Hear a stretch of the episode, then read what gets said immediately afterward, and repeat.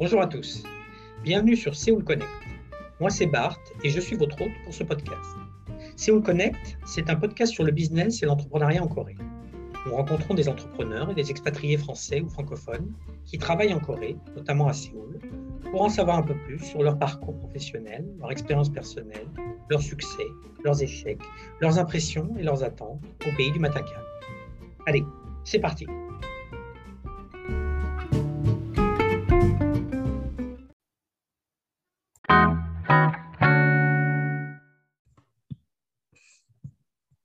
Bonjour. Bonjour Sabrina. Ça va? Oui, ça va et toi? Bienvenue dans Séoul Connect. Euh, merci de, me, de, nous consacrer un petit peu de ton temps. Euh, ce que je te propose, c'est de te présenter déjà en quelques mots. Oui, bien sûr. Euh, bah, merci déjà de, l'invitation. donc Sabrina Tachdian. donc je suis une Française en, Corée depuis 2013 déjà, donc 8 mhm. ans.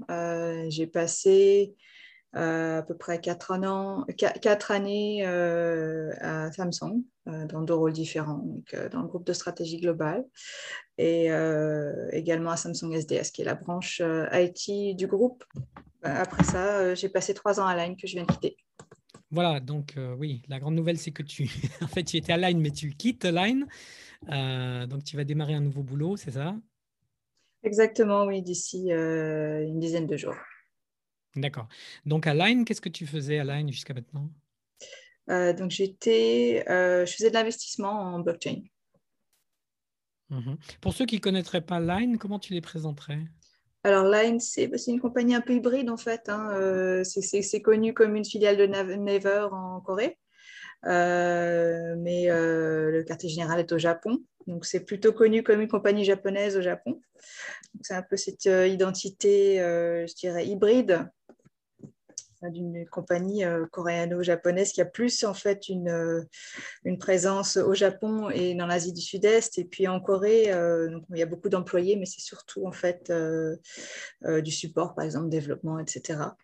par contre, au niveau leadership, ça reste assez, je dirais, assez coréen. Beaucoup d'anciens Naver, justement, qui ont, qui ont, débuté la compagnie et puis qui sont toujours. voilà, après, un, j'ai un développement plus récent, c'est que Line a euh, fusionné avec Yahoo Japan.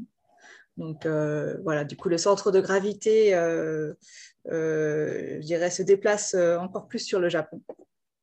Line a fusionné avec Yahoo Japan, d'accord. au mois de mars, donc c'est tout récent, c'est tout chaud là. Ok. Ce qu'il faut savoir, parce que moi, moi j'étais, euh, enfin, je suis toujours d'ailleurs plus ou moins dans le secteur, euh, c'est que Yahoo Japan est assez gros. Hein. Yahoo, Yahoo Japan, c'est une des plus grosses filiales euh, Yahoo hors US. Oui, alors je crois, que la, je crois même que la, la, la, maison mère, justement, n'est plus vraiment connectée à, à, Yahoo Japan. Hein, ça avait été racheté par SoftBank. Ah oui, oui, oui Et donc, en fait, c'était un peu une transaction entre SoftBank et Naver. Voilà, d'accord. OK. Donc Line devient de plus en plus japonais dans, la structure euh, financière, juridique, peut-être? Euh, Voilà, oui. Donc ça a été une, une fusion, euh, je dirais 50-50 entre, entre les deux entités. c'est vrai qu'on avait beaucoup de, a toujours beaucoup d'employés en Corée, mais du coup, le, le, quartier général au Japon devient encore plus, je dirais, encore plus grand, puisqu'on intègre on intègre toutes les, équipes de Yahoo également. D'accord. Donc Line, ensuite, c'est aussi des, investissements. Donc, c'est dans cette branche-là que tu travaillais. Est-ce qu'il y a différentes euh, industries, différents verticaux d'investissement? Oui, plusieurs, équipes, plusieurs équipes d'investissement à Line. Euh, euh, moi, je faisais partie de celles qui étaient 100% focalisées sur le blockchain. Mhm. Euh, mais après, donc là, c'est une grande compagnie. Donc, bien sûr, euh, ils ont investi euh, dans d'autres domaines plus généralistes aussi, hein, dans d'autres startups. et, mais moi, j'étais vraiment très spécialisée sur les startups en blockchain. D'accord. Et donc, concrètement, ton travail, c'était c'était quoi? C'était en fait du venture capital, corporate VC. Euh, et euh, en fait, nous étions une petite équipe, donc euh, j'ai pu voir un petit peu tous les, tous les détails du, processus d'investissement. Alors, ça, ça allait du, du deal sourcing, parler aux, startups, donc aux, fondateurs, évaluer les, les, opportunités d'investissement, créer un, un, cas, pitcher à notre comité d'investissement puis faire toute l'exécution derrière, coordonner tout ce qui est l'aspect légal, l'aspect compliance, etc. Euh, et puis euh, ensuite, une fois que l'investissement est fait, eh bien, c'est, euh, il, y a du monitoring. et puis, il faut voir aussi faire le suivi en, cas de, en cas de sortie. OK. Et quel, quel niveau d'investissement? Plutôt du seed, plutôt des séries A, séries B C'était plutôt de, du, de l'early stage. Ouais, Donc, seed, séries A, on a fait du token aussi. Tu avais, avais des, des, tickets, par exemple? Tu avais des montants types que tu investissais dans des startups? Oui, donc ça reste euh, plus ou moins dans le, dans, dans le de ticket du, du, du, donc c'est dans quelques centaines de milliers de dollars. D'accord. Donc toi, tu avais ton, ton, ton portefeuille, c'est ça, de, de, de startups que tu suivais? Voilà. Un peu dans le monde entier? Oui, c'était global. Hein. C'était, euh, je dirais, euh, il y avait des compagnies coréennes, mais aussi des compagnies à l'étranger. Et donc moi, étant donc euh, la seule personne étrangère de l'équipe, euh, c'est vrai que je, sourçais plus des deals à l'étranger. D'accord. Et tu as trouvé ce boulot parce que tu étais déjà dans la blockchain ou pas du tout euh, chez Non, non, non, j'ai transitionné. J'étais à Samsung avant et j'étais en, j'allais, j'allais dire, j'étais en santé digitale. Et donc c'était assez différent. Mais c'est vrai que j'ai rejoint Line, en fait, au départ, c'était pour euh, un poste en business development. Et euh, donc, je faisais du BD euh, à, Samsung. Et donc, ça s'est fait de façon assez, je dirais, assez ad hoc, puisque j'ai rejoint, en fait, Line. puis, mon, du, coup, mon affectation a un petit peu changé. et puis, j'étais très intéressée par l'investissement. Donc, quand l'opportunité s'est présentée, euh, ben, j'ai sauté dessus. Donc, euh, D'accord, donc c'était pas le job de départ? Oui, mais de toute façon, c'était il y a trois ans hein, que j'ai rejoint la compagnie. Il y a trois ans, il y avait très peu de personnes qui avaient vraiment un, background en blockchain, encore moins un investissement en blockchain. Donc du coup, euh, ça crée une certaine opportunité pour pour quelqu'un qui n'avait pas forcément. Euh, j'avais un intérêt. J'avais regardé déjà euh, les applications de blockchain sur euh, la santé digitale, justement, quand j'étais à, Samsung. Et donc, ça m'avait intrigué. C'était plutôt le, côté technologique qui m'intriguait plutôt que, que, le côté crypto.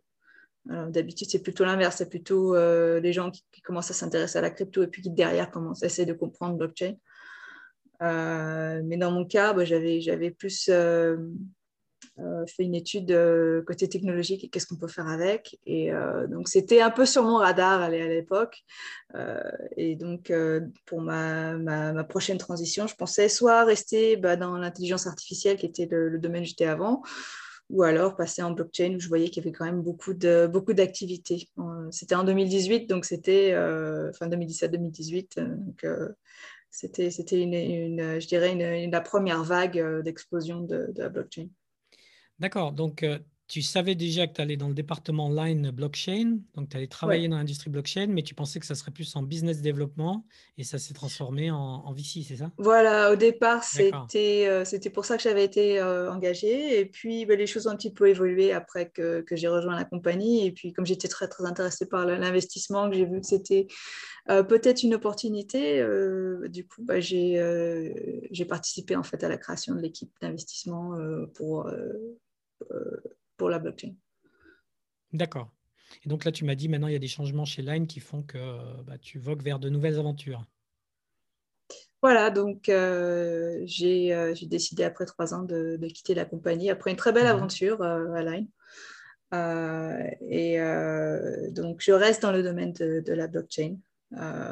et donc voilà, je n'ai pas encore beaucoup de détails puisque je n'ai pas encore rejoint ce, euh, mon futur employeur. Euh, mais euh, donc, je suis impatiente de, continuer dans cette industrie qui est quand même assez en ébullition. Oui, clairement, et où, où, la Corée semble avoir un avantage compétitif aussi, non? Il y a beaucoup d'intérêt pour la blockchain en Corée. Il y a beaucoup de, je dirais, d'investisseurs depuis longtemps. Ouais. il y a a tout un écosystème, il y a des échanges, il y a pas mal de startups. Donc, c'est vrai qu'il y a un intérêt qui est quand même assez fort. Je dirais que c'est l'un des hubs en Asie pour, pour, pour, tout ce qui est blockchain. Hein. Avec les, les, autres, ce serait, je dirais, Hong Kong, Singapour. Il y a aussi beaucoup d'activités en Chine. Euh, mais euh, voilà, donc euh, je dirais, je dirais en Corée, ça, les, les, projets en blockchain, il n'y en a quand même pas beaucoup qui sont vraiment internationaux. Ça reste assez, ça reste assez domestique.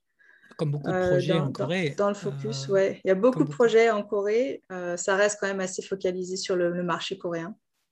Oui, Avec comme, quelques exceptions. Dans, euh, comme dans, beaucoup d'industries, comme dans beaucoup d'industries ici en Corée. Oui, je crois que c'est. Euh, le e-commerce, c'est Exactement, sur la Corée, etc. mais justement, comment tu. Enfin, je ne sais pas si tu l'expliques, hein, mais je te pose la question au cas où. Euh, parce que tu, tu, tu, tu, parles de Singapour et Hong Kong, qui effectivement sont des places financières déjà au départ. Donc, c'est normal, quelque part, qu'elles soient, qu'elles soient fortes en, en, crypto et donc en blockchain. Alors que, alors que Séoul n'est pas vraiment une place financière. Comment est-ce que tu expliques oui, C'est marrant, j'ai lu un article là-dessus récemment. Euh, oui, Séoul voudrait être une place financière, euh, mais euh, d'après ce que je comprends, il y a quand même beaucoup, et je crois que c'est surtout au niveau régulatoire en fait que, que, que, ça coince, ou taxes, corporate, capital controls, euh, tout ça, euh, c'est quand même assez difficile de, de, de, travailler euh, autour de, ces contraintes. Et donc, j'ai l'impression qu'il y a aussi il y a pas mal de, banques en fait, internationales qui ont fermé leurs branches depuis ces dernières années. Donc, la, je dirais la tendance, c'est plutôt au niveau du secteur de la finance. J'ai l'impression que c'est un peu la désinternationalisation du, du secteur coréen et, ça, ça peut être euh, résolu, je pense, mais il faut que ce soit changé au plus haut niveau avec, euh, euh, avec des, des, législations qui soient plus, je dirais, attractives pour, pour, par exemple, les, les banques internationales et, et autres, et autres players financiers. D'accord. Si on remonte un petit peu dans le temps, donc d'où est-ce que tu viens et qu'est-ce qui t'a qu'est-ce qui t'a amené en Corée? Alors, euh, d'où je viens? Disons que j'ai passé à peu près la moitié de ma vie en France.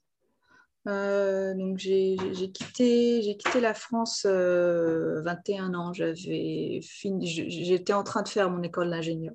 Tu étais de quel côté? J'étais à Lyon. Je suis de Lyon à la base.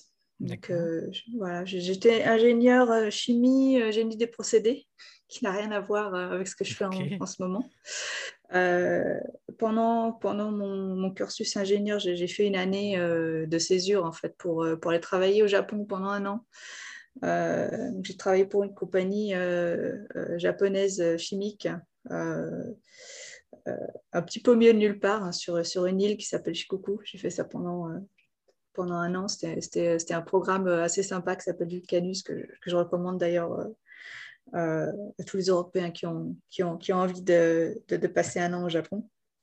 Donc c'est du travail, c'est ou c'est un stage ou c'est. Euh, c'était un stage, ouais. C'était un stage. C'était le programme d'un an. C'était quatre mois de, de, japonais intensif et puis huit mois de stage en entreprise dans le domaine euh, où, où l'étudiant vient de, vient, vient de finir ses études. Donc après cette année au Japon, moi j'ai bah, vraiment adoré la, culture japonaise. J'étais pas vraiment prête pour rentrer en France, donc euh, j'ai décidé de continuer mes études aux États-Unis. Euh, ben, en fait, je suis jamais rentrée. Euh, j'ai atterri en Caroline du Nord. pour, j'allais faire un, double master en fait, finir mon école d'ingénieur et en même temps récupérer un, un master. et puis ça s'est transformé en doctorat donc cinq ans en Caroline du Nord. Après, j'ai fait un postdoc sur New York. Euh, en fait, j'ai fait de la génomique pour, euh, pour, euh, pour le doctorat et, le postdoc. Donc, c'était, je suis passée plus au niveau de la biotech. C'est quoi de la génomique, pardon? alors, bah, c'est l'étude des gènes au niveau du génome entier. Donc, c'est très. c'est très data intensive. Euh, et ça peut s'appliquer à tout, euh, je dirais, tout organisme vivant. moi, j'étais, euh, sur, sur des organismes assez, je dirais, exotiques qui s'appelaient les extrémophiles, qui, qui vivent à des, dans des conditions extrêmes, comme leur nom l'indique. Et puis le postdoc, c'était en génomique, mais appliqué au cancer du poumon, donc un petit peu différent. Euh, voilà, après j'ai passé encore quelques années aux États-Unis à, travailler. Je travaillais pour une boîte japonaise, j'ai travaillé dans un hôpital. Euh, euh, et puis j'ai voulu changer de carrière en fait. Je suis passée de scientifique à plutôt côté business et pour, pour, pour manager cette transition en fait j'ai fait un MBA à l'université de New York et c'est à ce moment-là que j'ai été recrutée par Samsung. Donc en 2013 c'était c'était ma transition avec un retour sur l'Asie. Alors, qu'est-ce qui te pousse à quitter le, génome pour aller faire du business? Euh, J'ai beaucoup aimé faire la recherche. Euh, et euh, c'est vrai que ça, il y a une satisfaction qu'on peut ressentir, je dirais, par exemple, quand, on publie un article, c'est vraiment une culmination d'heures euh, accumulées euh, en laboratoire et, à faire sa recherche. Donc, euh, ça, c'est quelque chose que j'ai beaucoup apprécié. mais j'avais aussi envie de, de, faire quelque chose d'un peu moins solitaire. donc, l'aspect collaboratif, en fait, c'était quelque chose que je voulais un peu, je dirais, j'ai envie d'avoir cette expérience du je dirais, le vrai monde euh, en dehors du labo. Euh, et, euh, et, puis c'est vrai que la recherche, ça, ça avance assez lentement. Donc, entre le temps où on fait sa recherche, on écrit un papier, on le soumet, le, papier est publié, ça peut prendre, ça peut prendre deux, trois ans. Et donc, euh, je me suis rendu compte qu'en fait, en prenant de l'âge, j'avais de moins en moins de patience pour ce genre de choses. Et euh, j'avais envie d'avoir des résultats plus immédiats. Et euh, voilà. Donc, c'était un mélange de curiosité, d'avoir envie de, comprendre un petit peu le monde de l'entreprise. mais pour moi, c'était toujours avec un aspect, je veux faire quelque chose en rapport avec l'innovation et la technologie. Donc, euh, ça reste, euh, je dirais, ça reste un peu centré autour de, de, l'apprentissage parce que la technologie, justement, c'est toujours, en, c'est toujours en mouvement. D'accord. Donc, tu fais ton MBA ou ça? Euh, C'était à l'Université de New York, NYU Stern. D'accord. Et donc, Samsung vient, vient t'embaucher directement sur le campus Voilà, donc pour leur programme GSG, Global Strategy Group, euh, ils recrutent euh, sur une, quinzaine euh, de, de, programmes de MBA dans le monde. Oui, c'est ce qu'a fait Nicolas Jacquet aussi, c'est ça? Non, je ne crois pas qu'il était à GSG, lui. Il me semble qu'il a, il, me semble il a, travaillé à Samsung, mais, je, pense pas qu'il soit chercher aussi aux États-Unis. Ils sont venus le chercher aussi aux États-Unis, à Atlanta. Euh, enfin, je ne sais pas si c'est exactement le même programme, mais c'est un petit peu similaire euh, dans ce qu'il nous a raconté dans, l'épisode qu'on a fait avec lui. D'accord, donc toi, ils viennent te chercher, tu déménages sur Swan aussi, c'est ça? Euh, non, donc GSG, c'est le, bureau est à Gangnam, donc c'est très proche de la station en fait. Voilà, donc ça c'est en général, c'est un, un, contrat de deux ans. Euh, et puis avec l'idée de, donc après deux ans à GSG où on fait plus des, je dirais des projets euh, consulting en interne, euh, après, bon, après un ou deux ans, l'idée c'est soit de trouver un placement dans une des compagnies du groupe Samsung, et euh, normalement, c'est prédéterminé à l'avance euh, quelle est la compagnie euh, qui vous sponsorise justement et où vous allez vous retrouver. Mais le rôle en lui-même ou l'équipe en elle-même n'est pas déterminé. Donc en fait, il faut un an ou deux pour plus ou moins trouver, le placement. Et euh, voilà, donc suite à GSG, on est placé euh, en tant que manager euh, dans une autre équipe plus, plus coréenne, je dirais, parce que GSG, c'est vraiment une bulle avec des expats qui, viennent tous de finir leur MBA, en gros. Ouais, c'est la, phase de, c'est la phase de transition. C'est une, une, phase d'acclimatation, je dirais. Voilà, ouais. mais si je peux revenir en arrière, puisque donc tu étais, étais, à New York avec un MBA, un doctorat, tu as dû avoir plusieurs propositions. Tu aurais pu aller au Japon, par exemple, tu aurais pu rester aux États-Unis. Qu'est-ce qui t'a fait choisir la Corée? Alors, la Corée, euh, bah, j'y étais déjà allée en fait. Euh, donc, euh, je savais que Séoul, c'était une ville qui me plaisait. Je suis très fan de grandes villes. Donc, bon, Tokyo, New York, Séoul, je dirais que ce sont mes trois villes préférées.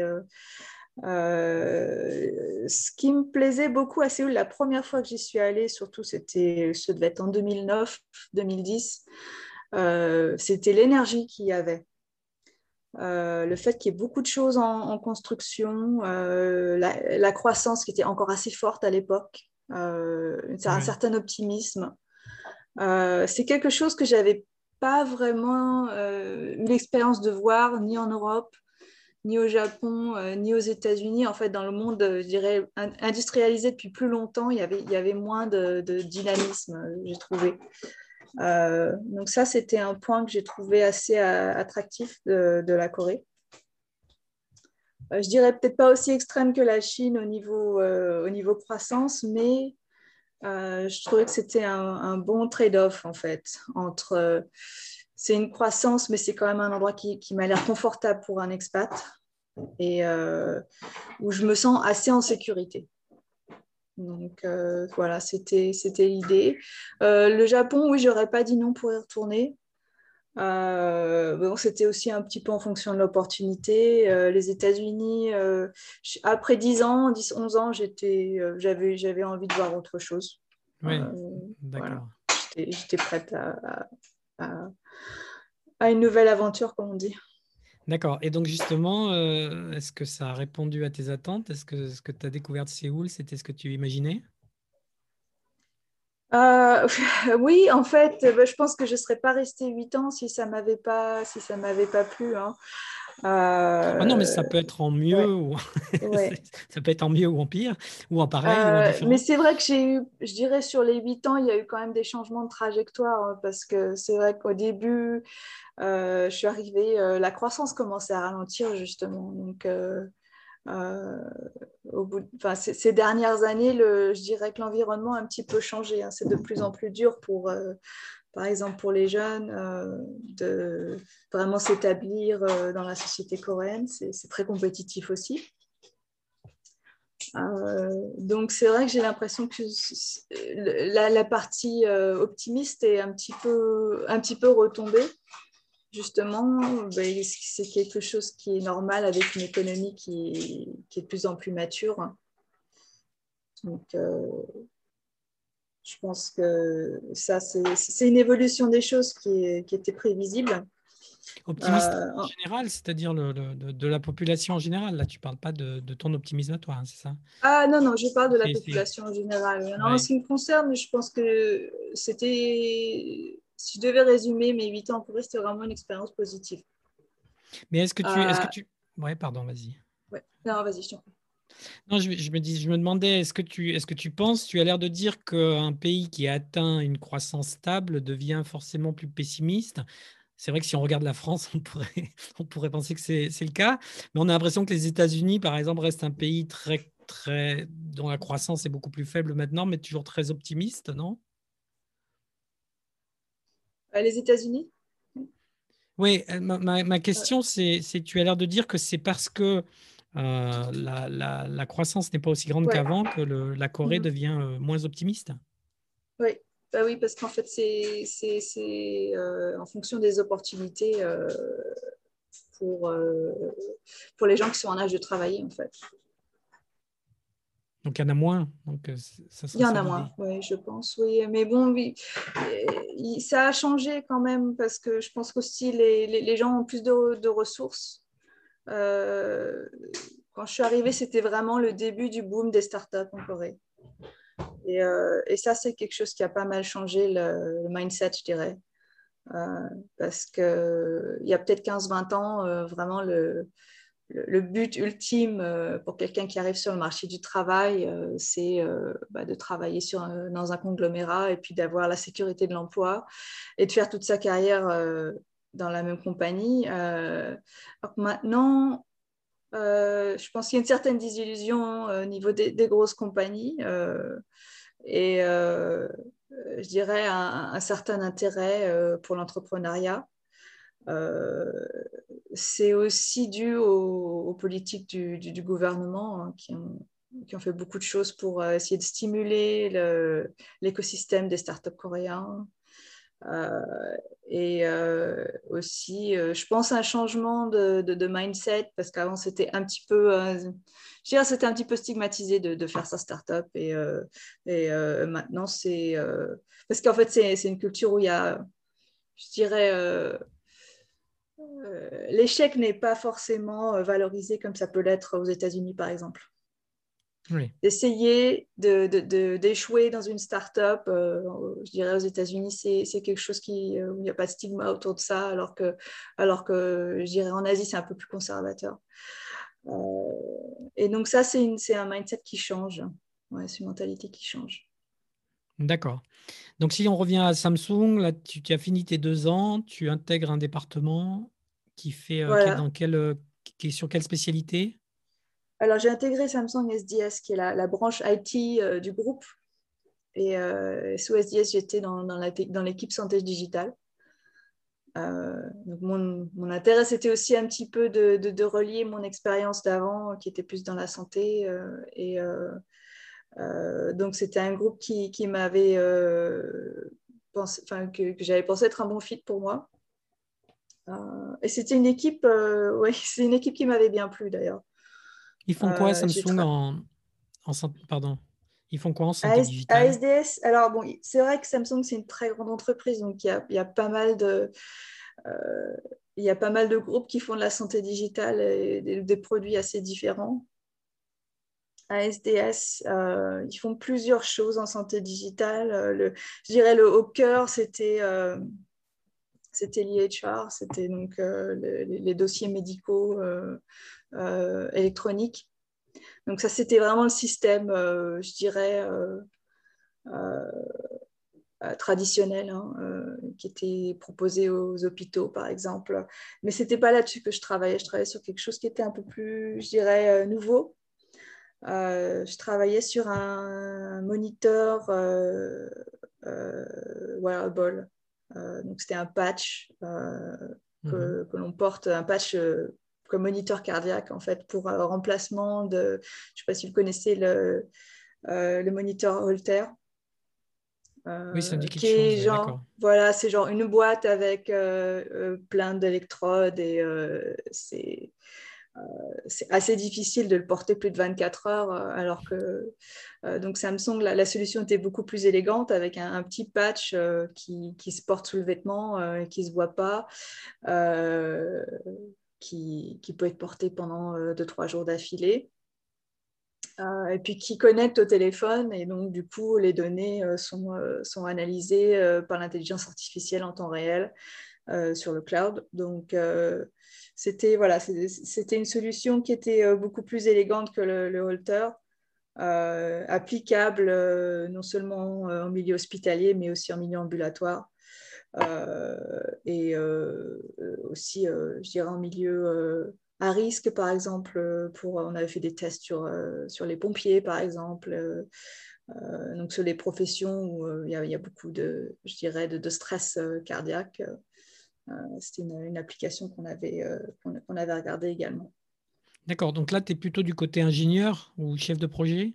J'étais du côté, j'ai fait un petit peu de, de, product management, mais c'était surtout, euh, surtout du, business development, c'est-à-dire parler avec les clients.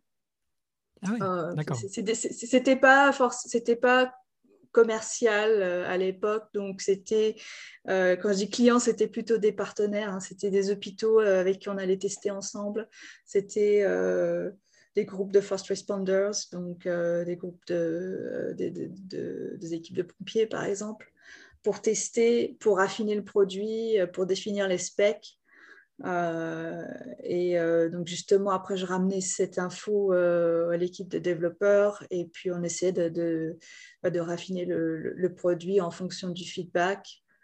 donc c'était un, ouais, c'était un rôle assez intéressant. D'accord, oui, déjà plus euh, un pas vers le, vers le commercial, quoi. Enfin, vers, vers le business développement et vers voilà, justement. Ouais. D'accord. En même temps, tu apprends le coréen ou pas? Euh, Oui, oui, oui. Je, bah, ça fait euh, quelques années déjà. c'est un peu on and off. mon, voilà, c'est ce que je veux dire. Est-ce que, est que tu t'es inscrite en même temps à une université ou je ne sais pas où tu as pris des cours du soir ou est-ce que Samsung vous forme? Enfin, comment est-ce que ça s'est basé pour toi? J'ai fait un petit peu tout. En fait, j'ai fait, avant de, de, rejoindre Samsung, j'avais fait à peu près trois mois en, en institut linguistique. Mmh à, Séoul. C'était avant mon MBA, en fait. C'était un peu une façon pour moi aussi de, tester, euh, de tester la vie à Séoul. Et puis, j'avais un petit peu de temps avant de commencer le MBA. Je me suis dit, faisons quelque chose de productif. Ah, c'est pour ça que tu ah. connaissais déjà Séoul. C'est pour ça que je connaissais déjà un petit peu. Et donc, j'avais passé un bon moment, euh, bon, trois mois ici à, à étudier. Euh, et puis pendant le MBA, je, savais que j'allais rejoindre Samsung, donc j'ai fait aussi un échange avec l'université Yonsei. Et donc pendant ce temps-là, bon, le, programme est en anglais, mais pendant ce temps-là aussi, j'ai pris des cours à côté. Euh, donc je suis arrivée, j'étais déjà, euh, j'étais déjà au niveau un petit peu intermédiaire. et puis j'ai continué, donc j'ai donné des cours, c'était à peu près une heure par jour avant de commencer le travail le matin. Euh, et puis, une fois que j'étais, je suis passée à SDS, où on avait quelques crédits aussi pour prendre des cours en plus. Euh, et euh, bon, après, c'est difficile hein, quand, on est vraiment full-time de, vraiment, je dirais, étudier de, de façon soutenue. mais une fois qu'on arrive, je dirais, à un certain niveau, après, on, arrive plus ou moins à, apprendre un peu dans le contexte. Et donc, là, en ce moment, j'ai pris quelques. Je continue à prendre un cours euh, ici ou là. Ça reste surtout en ligne avec Covid. Euh, mais bon, ça, ça, permet de, de, de, pratiquer un petit peu. Oui, puis on n'est pas dans la même logique. Quand on est expat pour une certaine durée, de toute façon, c'est pas comme un étudiant qui vient six mois et qui doit faire le maximum en six mois. Euh, là, on est plus dans une logique de progression croissante. Oui, alors après, il y a plusieurs, euh, je dirais, il y a plusieurs mentalités pour les expats qui arrivent en Corée. Il y en a qui se disent, bon, je vais être là juste pour deux ans, donc je ne vais pas me fatiguer, ce n'est pas la peine d'apprendre euh, une langue qui est, qui est quand même pas, pas super facile quand on, vient d'un background de langue européenne. Et pas parler partout. Oui. et, et, moi, ma, ma mentalité, c'était plutôt bon, c'est, euh, je ne sais pas combien de temps je vais être ici. C'est je considère que c'est ma nouvelle maison, euh, donc euh, j'ai envie le plus possible de ne pas avoir de barrière de la langue. Donc voilà, c'est pour ça que j'ai fait plus d'efforts. Et puis à la base, j'aime bien aussi apprendre des langues. J'avais le background en japonais qui m'a beaucoup aidé d'ailleurs à démarrer parce qu'il y a quand même beaucoup de similarités avec, avec la grammaire japonaise et puis pas mal de mots qui sont assez, assez proches. donc moi j'ai trouvé ça plutôt, plutôt sympa. Euh, après, euh, pour arriver à un, niveau vraiment, vraiment euh, satisfaisant, je crois que c'est quelque chose qui demande beaucoup, beaucoup d'efforts. Donc, je comprends qu'il y en ait beaucoup qui, qui n'essaient pas qui n'essaient pas ou qui abandonnent. Mhm. est-ce que ça te sert au travail ou est-ce que tu pourrais t'en passer dans ton, dans ton cas? Ça m'a pas mal servi au travail. surtout, je dirais surtout à Line parce qu'il y avait plus d'emails et de, et de meetings en coréen. Ah euh, et moins d'étrangers, j'imagine aussi chez, chez Line. Oui, moins d'étrangers. Ouais, J'étais la seule juste sur le floor, euh, je crois même dans le building, pratiquement à être étrangère. Donc, euh, dans, dans, la mesure du possible, j'interviens en, en, anglais parce que c'est juste plus efficace pour moi et la plupart de mes collègues comprenaient l'anglais. Euh, mais avec toutes les équipes de, soutien, euh, logistique, etc., c'était plutôt en coréen et c'était plutôt, euh, c'était pour des échanges qui n'étaient pas super compliqués, donc ça, ça, ça allait.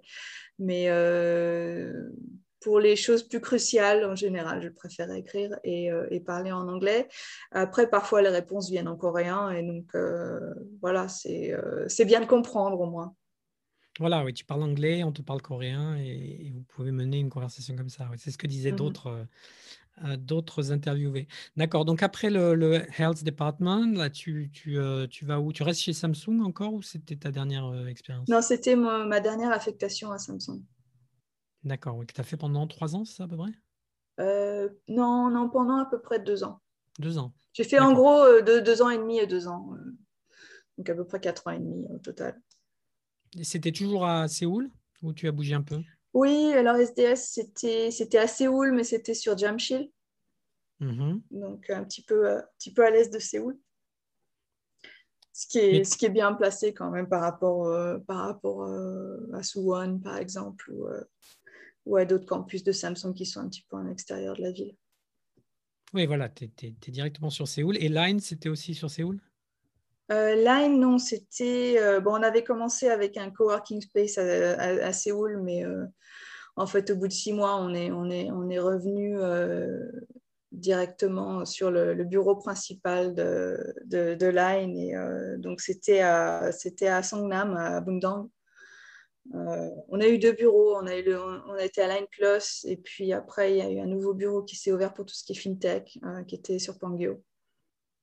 Donc euh, voilà, ça c'était un petit peu plus de, de commute à faire.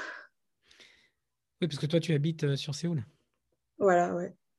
Et le prochain alors, donc on ne peut pas en parler, on ne sait pas ce que c'est d'ailleurs de mon côté en tout cas, mais c'est aussi sur Séoul ou c'est ailleurs? Bah, Ce sera de chez moi, donc ce sera... Ah d'accord le commute sera très très euh, court. D'accord, au début c'est en remote. Oui, ouais, ouais, ça va être en remote, je pense, euh, pendant une bonne partie. Très bien. D'accord. Bah, écoute, merci pour euh, toute cette expérience.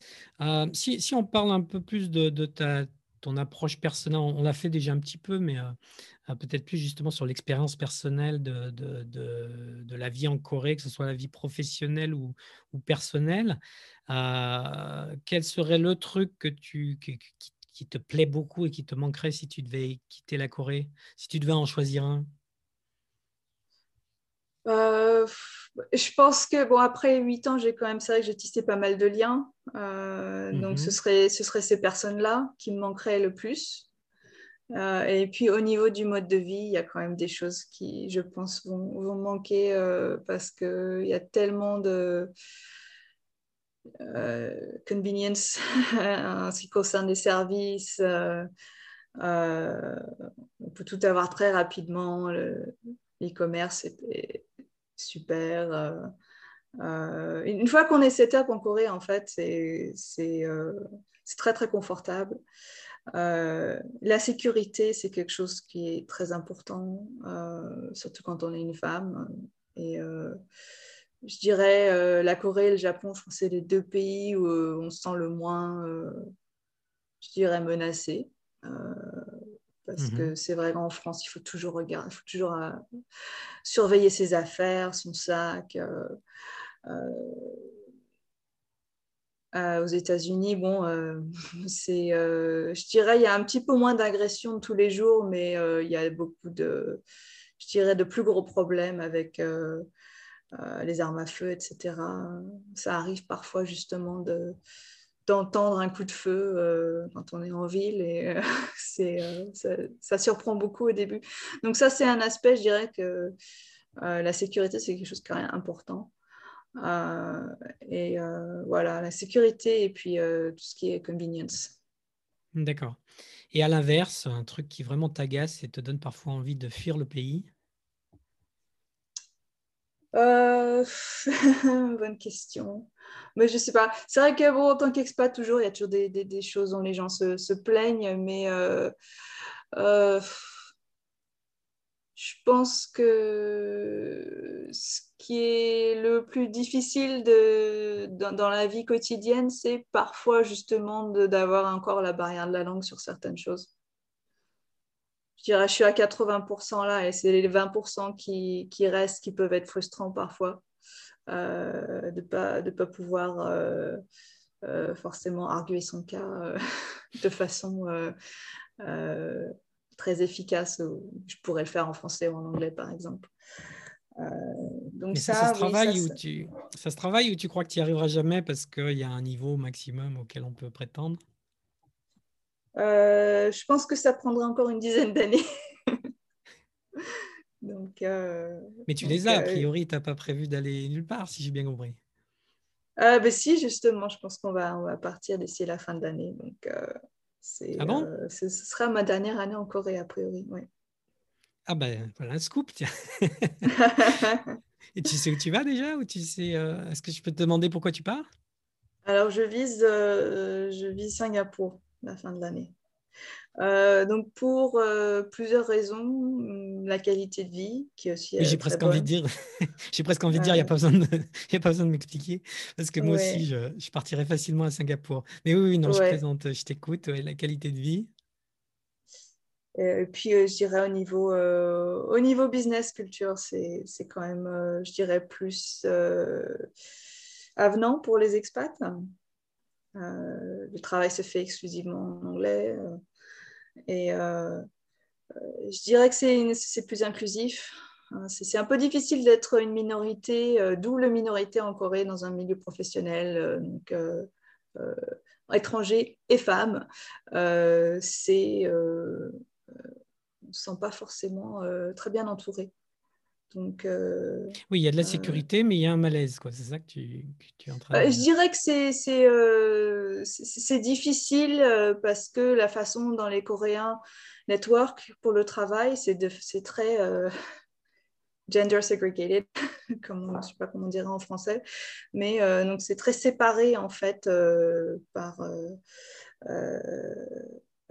entre les hommes et les femmes. En fait, c'est surtout les hommes qui network et puis les femmes qui rentrent chez elles. Donc, euh, euh, et euh, ça se fait autour de, la boisson, du, de, la cigarette, beaucoup. Donc, c'est pas forcément, je dirais, une, culture super saine à ce niveau-là. Et puis, ça se fait aussi dans des établissements qui ne sont pas forcément recommandables, comme je pense que tu le sais. Donc, euh, voilà, tout ça, ça a tendance à vraiment exclure, je dirais, les femmes euh, euh, du networking. D'accord. Et, donc, c'est quelque chose que, oui, bah, j'ai ressenti plusieurs fois pendant, pendant mon, mon expérience ici. Après, moi, j'ai essayé de faire d'autres, de créer justement des opportunités pour networker. à ma façon qui, ont été appréciés, je pense, euh, euh, et, et, de façon inclusive, où j'ai invité des hommes, des femmes, etc. Et, euh, donc, j'ai essayé d'un petit peu amener ma touche occidentale au, networking. D'accord. Pour compenser. Et, il faut faire beaucoup d'efforts pour compenser. Il faut faire beaucoup d'efforts pour compenser ouais, le, ces opportunités qu'on n'a pas de networker que les autres, que les hommes ont. Oui, d'accord. Euh, mais tu as quand même des possibilités. Il y a par exemple la chambre de commerce, la French Tech, euh, dont tu es. Euh, Bien sûr, mais ça, c'est sur le modèle occidental, c'est pas sur le modèle. on, va, on, va, on va boire un coup, et puis après, on va aller au room salon, et puis après, on va aller.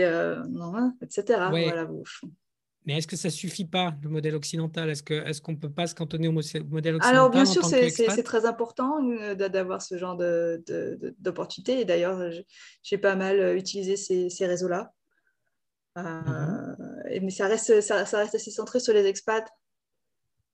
Oui, oui, oui forcément. D'accord. Et c'est marrant que tu mentionnes Singapour parce que quand tu parlais de sécurité de Japon, de Corée, effectivement, moi, moi j'avais à l'esprit euh, Singapour, qui est aussi un, pays de sécurité extraordinaire, euh, où l'économie aussi est développée, etc., et où effectivement ça parle anglais. Donc, est-ce que je peux comprendre que ton, ton prochain boulot, là, c'est ton étape pour euh, l'expatriation vers Singapour?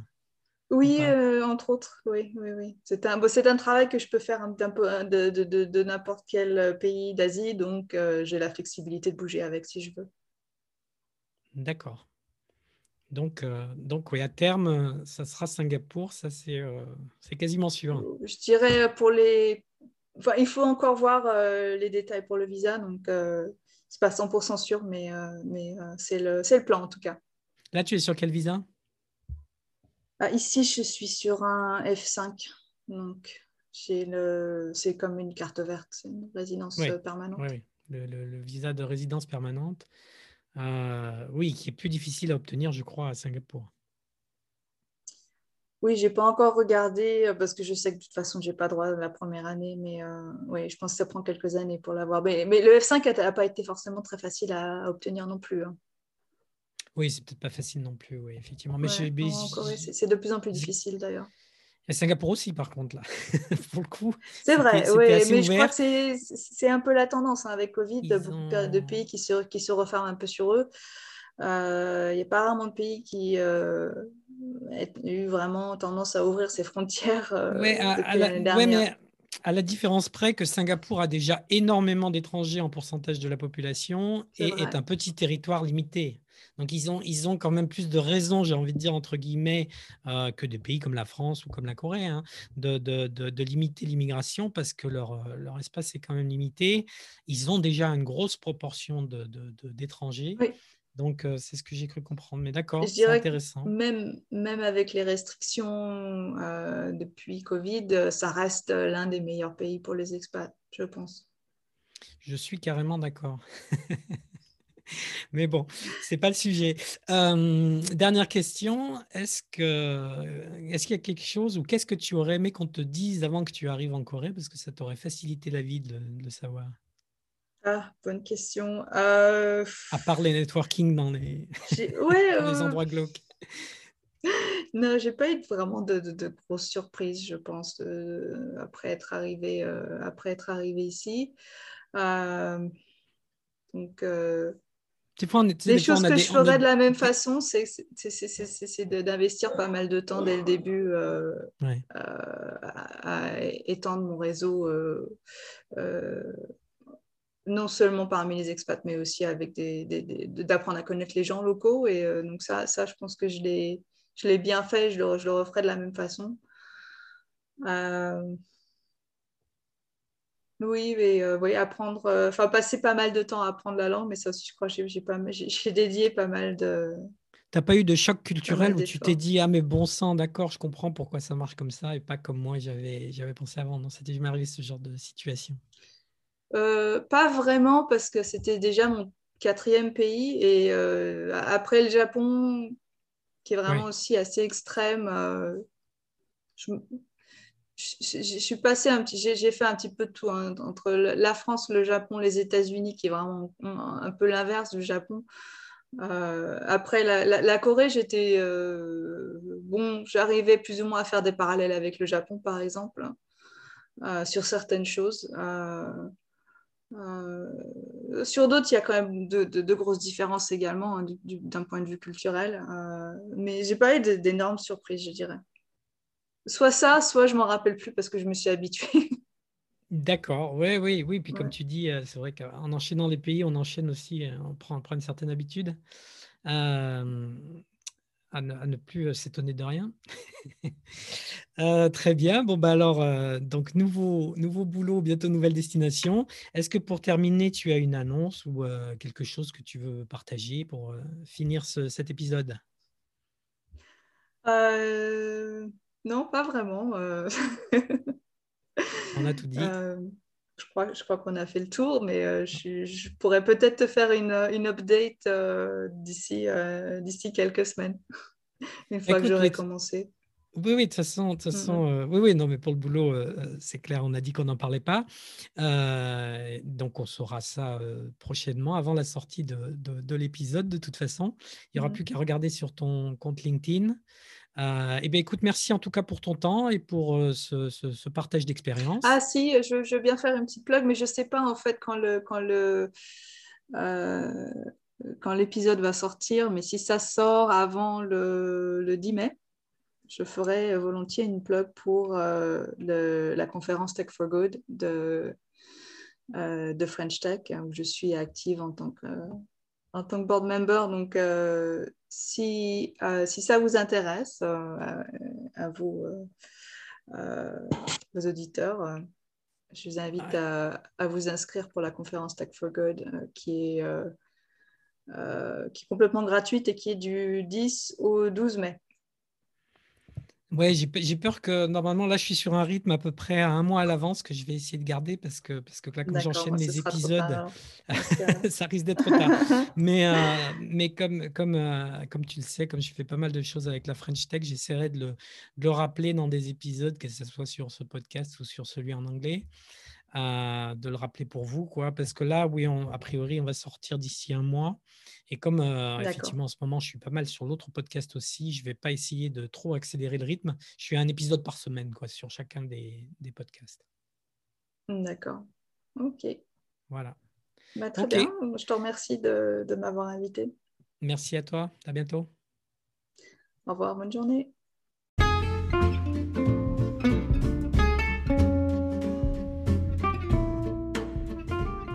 Merci d'avoir écouté cet épisode jusqu'au bout. S'il vous a plu, je vous invite à le partager avec vos amis ou collègues et à vous abonner sur votre plateforme de podcast préférée. Apple Podcast, Google Podcast, Podcast Addict, Spotify, etc.